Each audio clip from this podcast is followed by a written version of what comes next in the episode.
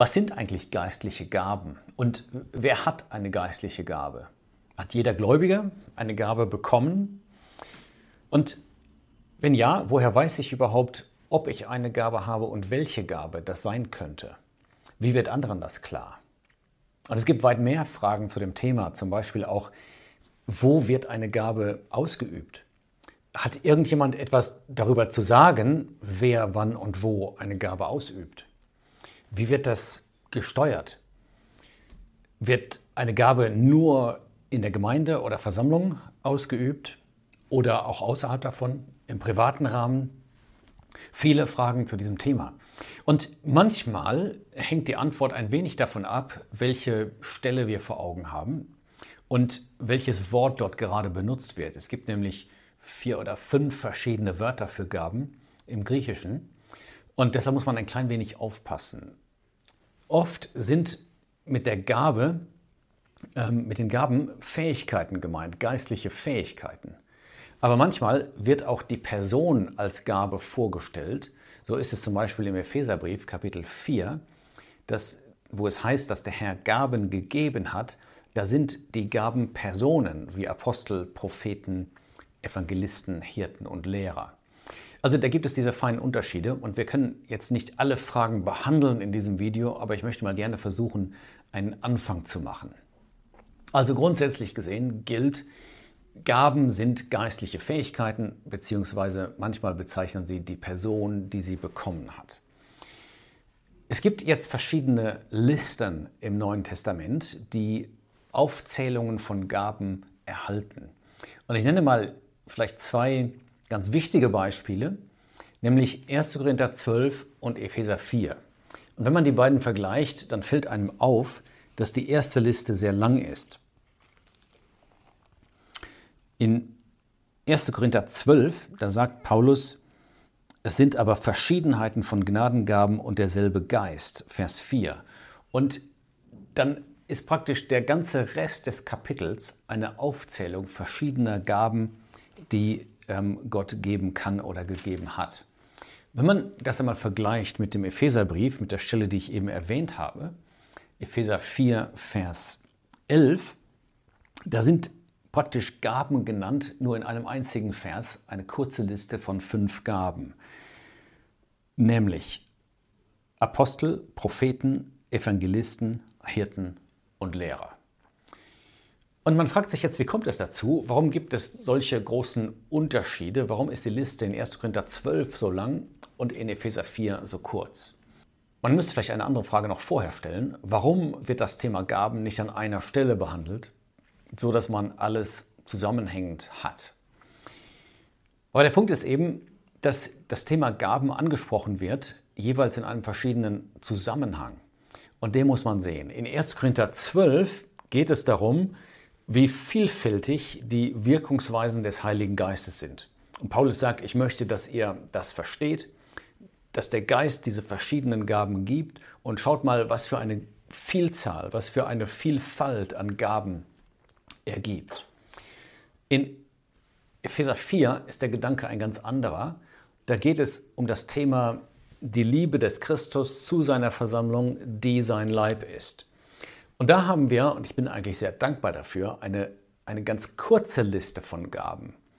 Denn die Botschaft ist, schaut mal, Christus ist aufgefahren in den Himmel, er hat diese Gaben gegeben und diese Gaben sind notwendig und hinreichend dafür, dass der Leib versorgt wird, dass der Leib auferbaut wird. Ähm, wie es nämlich hier weiter heißt in Epheser 4, zur Auferbauung des Leibes des Christus. Und dann ist es tröstlich, dass die Liste kurz ist.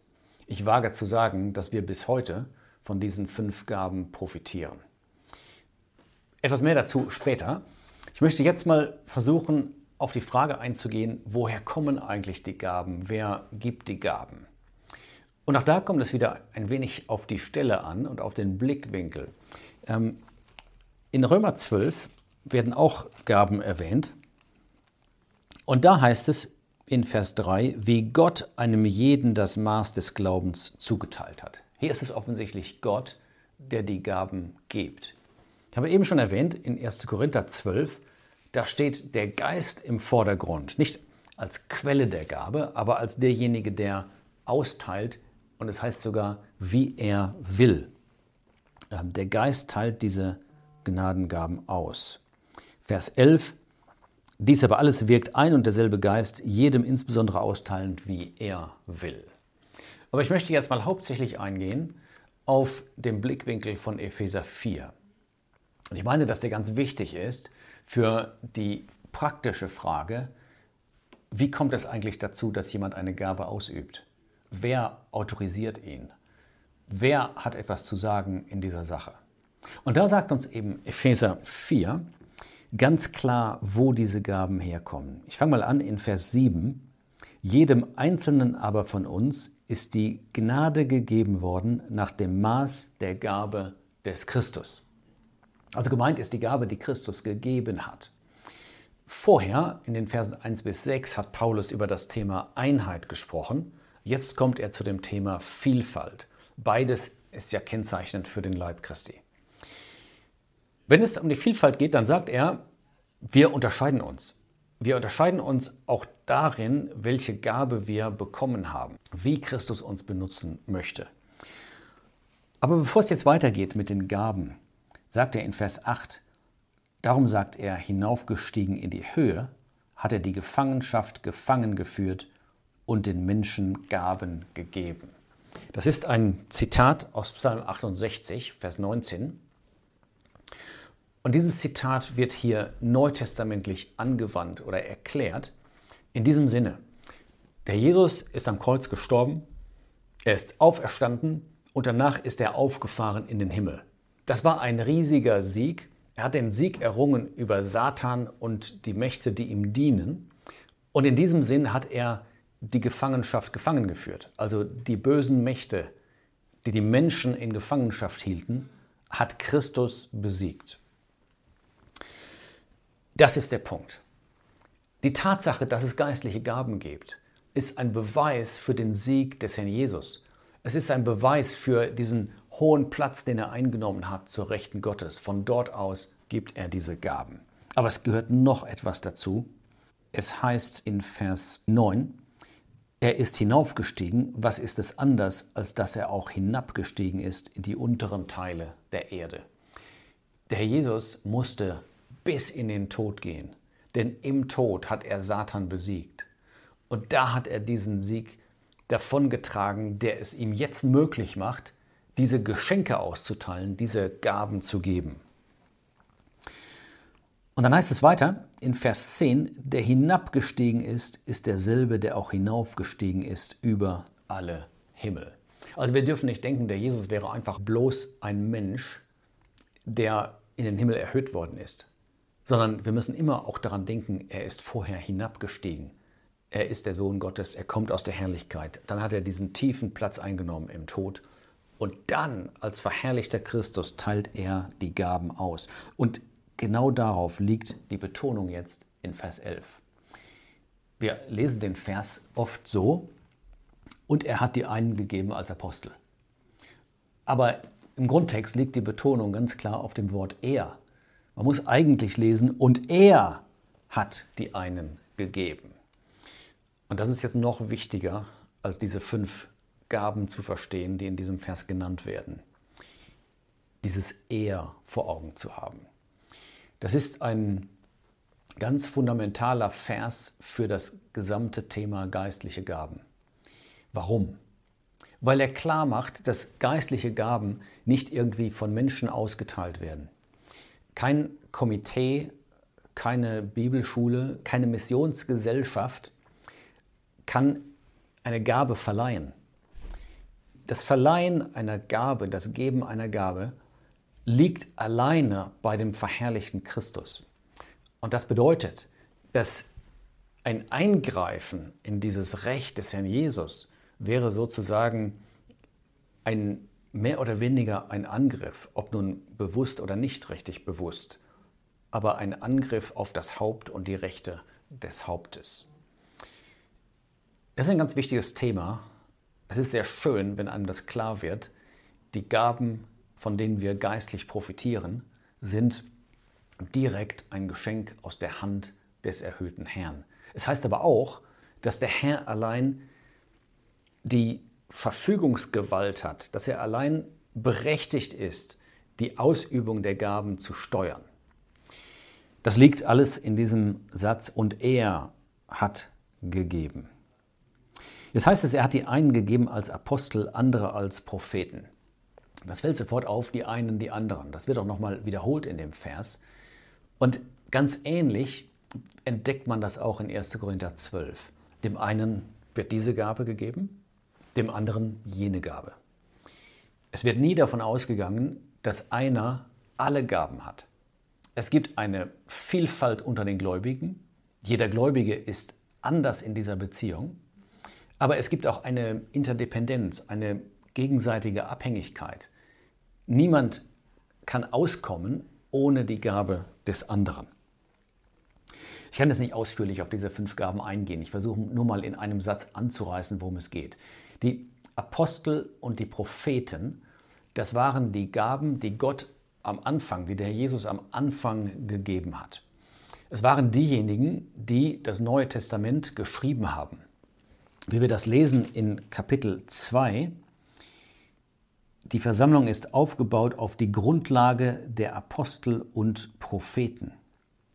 Und auch in Kapitel 3, Vers 5, er hat das Geheimnis offenbart den heiligen Aposteln und Propheten. Es sind also jedes Mal die Propheten des Neuen Testamentes, nicht des Alten Testamentes. Deshalb stehen die Apostel zuerst. Die Apostel waren Leute, die den Herrn Jesus gesehen hatten. Das sieht man klar in Apostelgeschichte 1, wo es um die Voraussetzungen geht, um ein Apostel zu sein. Paulus ist natürlich die Ausnahme, weil er den Herrn Jesus nicht auf der Erde gesehen hat, aber er hat ihn als verherrlichten Herrn gesehen. Propheten mussten nicht den Herrn gesehen haben, aber sie hatten Botschaften vom Herrn bekommen, also ein Wort direkt von Gott, das sie weitergeben konnten als Offenbarung für die Gläubigen zu ihrer Zeit. Nachdem diese Apostel und Propheten das Wort Gottes vollendet hatten, das Neue Testament abgeschlossen hatten, war ihre Arbeit getan. Aber wir profitieren immer noch von ihnen heute, denn wir haben das Neue Testament in den Händen. Danach werden noch drei Gaben genannt und diese Gaben gibt es tatsächlich bis heute. Das sind einmal die Evangelisten und dann die Hirten und Lehrer. Auch hier wird nicht angenommen, dass einer alle drei Gaben besitzt. Es mag Fälle gegeben haben, wo jemand mehr als eine Gabe besitzt, aber hier wird es so dargestellt, es gibt eine Person, das ist ein Evangelist, und dann gibt es eine andere Person, die ist Hirte oder Lehrer. Wobei die Hirten und Lehrer verbunden werden ja, in diesem Vers, andere als Hirten und Lehrer. Da steht nicht und andere als Lehrer. Wahrscheinlich deshalb, weil diese beiden Gaben einen engeren Zusammenhang haben. Man kann kaum die Herde Gottes hüten, ohne auch zu belehren. Und man kann kaum belehren, ohne auch ein Hirtenherz zu haben. Aber der Grundsatz ist, das Neue Testament geht nicht davon aus, dass einer alle Gaben besitzt, sondern es gibt eine Vielfalt. Übrigens, in 1. Korinther 14 geht es dann um den Gebrauch der Gaben und da kommt das auch sehr deutlich zum Ausdruck. Da gibt es solche, die prophezeien, da gibt es solche, die andere Gaben ausüben. Und auch da wird davon ausgegangen, dass es verschiedene Personen gibt, nicht einen ja, Ein-Mann-Dienst, also eine Person, die versucht, alle Funktionen zu erfüllen. Also, der Evangelist geht in die Welt und er bringt den Menschen das Evangelium, die gute Botschaft vom Kreuz nahe. Er schafft es, auf ihre Gedanken, auf ihre Situation einzugehen und das Evangelium so vorzustellen, dass die Leute es aufnehmen in ihre Herzen. Ein Hirte ist jemand, der sich um die Herde kümmert, wie wir das im natürlichen Bereich schon kennen. Er führt einerseits die Herde auf gute Weide, das kann geschehen in Predigten zum Beispiel oder auch in schriftlichem Dienst, wo Bibelverse angewandt werden auf praktische Themen, wo Gläubige ermutigt werden und aufgebaut werden. Ein Lehrer dagegen hat mehr die Lehre des Wortes Gottes vor Augen und hat die Fähigkeit, sie systematisch darzustellen. Aber nicht nur systematisch, sondern, und das ist vielleicht noch der höhere Teil der Qualifikation, er stellt die Lehre so vor, dass das Herz erwärmt wird und dass die Gläubigen die Wahrheit aufnehmen und mit sie, ich sage mal, sie mit dem Herzen aufnehmen, mit dem Herzen erfassen, dass diese Wahrheit ihnen wertvoll wird. Ein Lehrer ist also nicht einfach jemand, der viele komplizierte Dinge reden kann, gar nicht. Er ist vielmehr jemand, der Wahrheit, auch erhabene Teile der Wahrheit, so vorstellen kann, dass einfache Gläubige sie erfassen und sich daran erfreuen können. Das sind tatsächlich echte Geschenke. Übrigens, wir haben zwei Worte hier für Gaben. In Vers 7, nach dem Maß der Gabe des Christus, das ist Dorea, das ist gratis, ein Geschenk. Der Jesus hat uns beschenkt. Dann in Vers 8, er hat den Menschen Gaben gegeben. Da geht es um Doma, das meint den konkreten Charakter der Gabe. Nebenbei bemerkt, im ersten Korintherbrief haben wir noch wieder andere Ausdrücke. Da geht es um die geistlichen oder auch um die Geistesgaben, aber das nur als Nebenbemerkung. Hier ist der Punkt, der Jesus hat diese fünf Gaben gegeben. Von den Aposteln und Propheten profitieren wir bis heute und die anderen drei existieren bis heute. Dem Herrn sei Dank. Und wie könnte es anders sein? Der Jesus ist das Haupt. Er sorgt für den Leib, er kümmert sich um den Leib, er liebt die Versammlung und deshalb kann es gar nicht anders sein, als dass er sie versorgt. Das ist so ein wenig die Perspektive in Epheser 4. Der Jesus gibt als liebendes Haupt diese Gaben der Versammlung und sie dienen dazu, dass der Leib Christi auferbaut wird, dass die Gläubigen gestärkt werden. Ich weiß, dass ich jetzt manche Fragen, die ich eingangs erwähnt habe, noch nicht beantwortet habe, aber das Video ist lang genug. Ich hoffe, wir haben später nochmal Gelegenheit, auf die anderen Fragen ebenfalls einzugehen.